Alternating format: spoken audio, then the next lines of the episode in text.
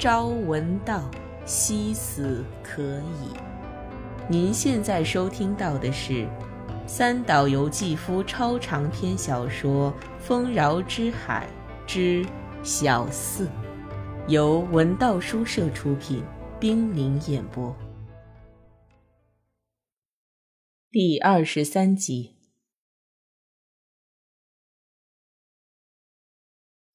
您家的柏树林长得真茂盛。从前这一带特别荒凉，连一棵树都没有。本多的新邻居对他说：“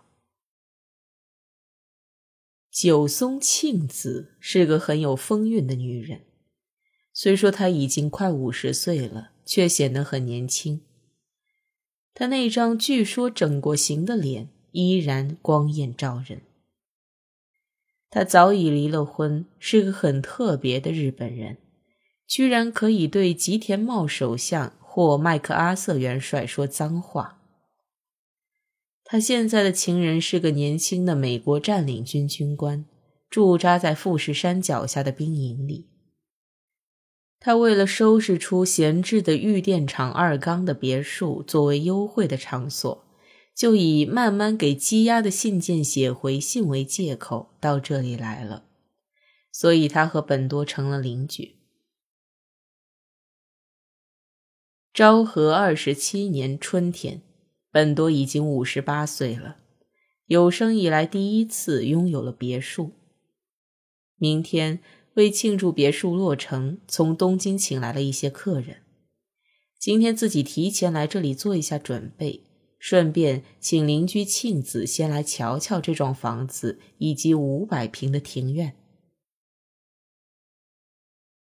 我一直像自己盖房子似的，盼望着您的别墅早日完工呢。庆子穿着尖跟鞋，像只水鸟似的，在带霜的枯草坪上踮着脚，一步一步走着。这块草坪是去年种的吧？还真种活了呢。先造庭院，后盖房子，要不是特别喜欢植物，是做不到的。就因为后盖房子，只好先住在玉电厂，每天过来栽种植物。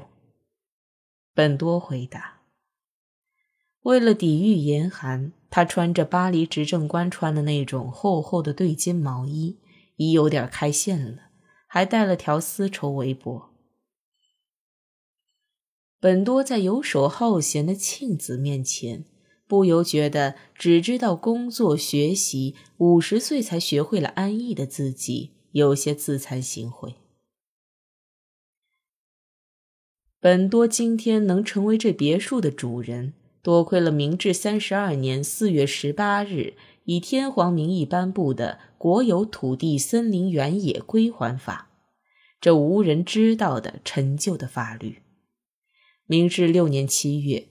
颁布修改地租的诏书时，政府官员们巡视了各地的村庄，以便查清土地所有者。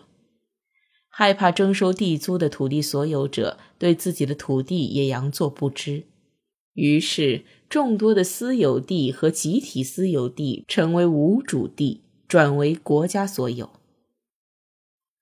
后来人们对此一直是怨声载道。明治三十二年，又颁布了新的法律。新法第二条规定，申请归还土地者必须负责证明曾是土地所有者这一事实，并提交文件及其他六项凭据中至少一项。第六条规定，此项诉讼归行政法院管辖。许多此类诉讼是明治三十年代提交的，只经过行政法院一审判决。既未上诉，又没有诉讼检察机构，所以任何诉讼都是拖延不决。由于一时的谎言被没收了所有的山林的村落共同体中，大字，也就是町内较大的行政区划，成了诉讼权者，即行政诉讼的原告。即使大字合并成了町。大字本身作为财产区，继续成为权力主权。福岛县三春地方某村，自明治三十三年起诉以来，当地政府置若罔闻，原告也拖拖拉拉，被告以几番更换，由农商务大臣换成了农林大臣，代理诉讼的律师也一个接一个的去世了。昭和十五年，大字的代表上京拜访了颇有名气的本多律师，委托他帮助打这场没有胜算的诉讼案。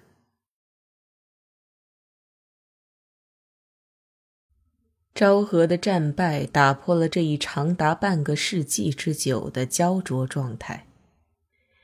昭和二十二年颁布的新宪法取消了特别法院和行政法院，争执中的行政诉讼案件的审理委托给东京的高等法院作为民事案件处理，因此本多得以轻易的胜诉。当然，这种胜利只能说是当事人的侥幸而已。本多依据明治以来连续继承下来的合同，领取了胜诉的报酬，即得到了归还给大字所有的山林的三分之一，可以直接要山林，或按照地价取得钱款，由自己选择。本多选择了后者，获得了三亿六千万日元。这件事改变了本多的生活，本多从战时就开始厌倦了律师工作了。他保留了闻名于世的本多事务所的名号，将实际工作交给晚辈去做，自己只是偶尔去事务所露露面。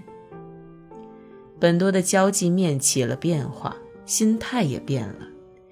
对于将近四亿日元的巨款进了腰包，以及使之成为可能的新的时代，他都无法认真面对。他觉得自己今后也不必太认真了。本多本想拆掉或改建家里这所旧的不如被烧毁更省事的老房子，可他早已厌倦了在东京盖新房子的梦想。不知什么时候，这里又会被战火烧成一片荒野。妻子黎之想的是，夫妇俩住在这么破旧的大宅子里，还不如卖了地住公寓去。而本多的想法是。在人烟稀少的地方盖别墅，有利于黎之调养多病的身体。经人介绍，他们去香根仙石园看了土地，听说那地方特别潮湿，害怕起来，便让司机带他们穿过香根，来到玉电厂二冈，在四十年前开辟的别墅地带转了转。这里有昔日显贵们的别墅。只因为忌讳战后富士演习地区周围的美国占领军以及为他们服务的妓女，都是人去楼空。别墅地带西边原来是国有土地，农民们意外分到了荒地。香根二重火山山路虽然不像富士山路那样的火山灰地，但土地贫瘠，只适合栽种柏树林。农民们伤透了脑筋。芒草和艾蒿覆盖的山坡缓缓向溪流斜了下去，这块地正好可眺望对面的富士山，使本多非常满意。本多打听到地价很便宜，就不顾黎之再考虑考虑的劝告，马上预付了五千平的定金。黎之说：“他很讨厌这块荒地上的某种难以说清的阴冷感觉。”离之所惧怕的其实是一种忧愁，他总有一种直觉，认为老后的生活不需要这个东西。然而，本多所梦想的是快乐，为此土地带来的忧愁必不可少。别担心。平整了土地，铺上草坪，再盖上房子，它就成了亮堂堂的别墅了。盖房子雇佣了当地的木匠，植树造园林也需要用当地人。虽然进度慢了些，却省钱。本多还没有扔掉鄙视铺张挥霍的家风，带着别人游览自己宽阔的别墅地盘。可以说是自少年时代时常进出松之宅邸以来，就滋生于本多心底的欲望。微风裹挟着香根残雪的刺骨的寒冷，这春寒不是别的，正是自家庭园的寒冷。偌大一片草坪，只印下两个人孤寂而寥落的身影。这寂寥不是别的，正是自家土地的寂寥。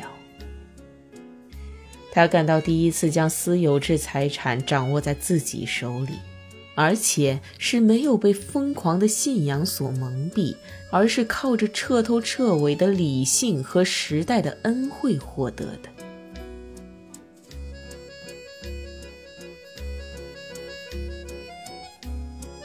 您现在收听到的是《丰饶之海之小四》，由文道书社出品，冰凌演播。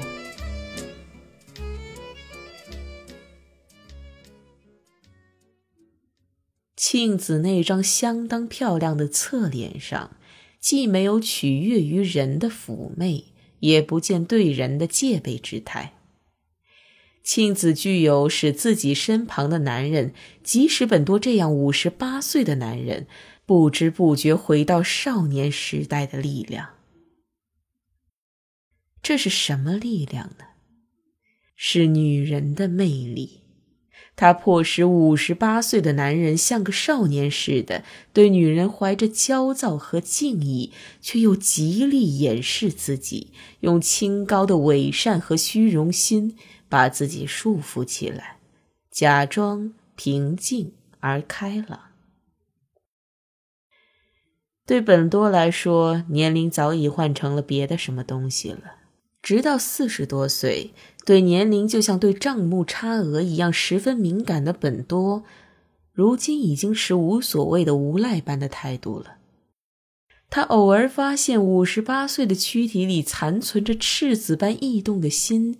也能淡然处之，因为年老说到底就是一种破产宣言。他对于健康比一般人要怯懦得多，但对感情却是恣意放任。如果说理性是意志机能的话，便失去了紧急的必要，而且经验只是盘子里的残羹剩饭。庆子站在草坪中间，眺望着东方的香根山和西北方的富士山。他身上有种藐视一切的威严。他穿着合体的套装，曲线优美。他仰着头，健美而挺拔，浑身透着指挥官的气韵。他那位年轻的军官，想必对他也是唯命是从吧。与残雪点缀的香根山脉清晰的起伏相对照，富士山上部云雾缭绕，神秘莫测。本多发觉，由于眼睛的错觉，富士山好像时高时低。今天第一次听见黄鹂叫，本多瞻望着稀疏的柏树林，说道：“这些柏树是从附近买来移栽的，枝叶还比较羸弱。”庆子说：“三月中旬有黄鹂飞来，五月能见到杜鹃，不是听见，是看见。只有在这里才能看得见边叫边飞的杜鹃吧？”本多催促道：“请进屋吧，喝杯热茶。我还带了饼干呢。”庆子拿起了放在门口的小包裹。银座尾张町拐角的服部钟表店，战后成了美军商店。一向自由进出那里的庆子，常去那个商店买小礼品。在那里，能很便宜的买到战前的英国品牌饼干，夹着薄薄的杏仁果酱的口感，把她吃零食的少女时代和现在连接了起来。我想请您给鉴定一只戒指。本多边走边说。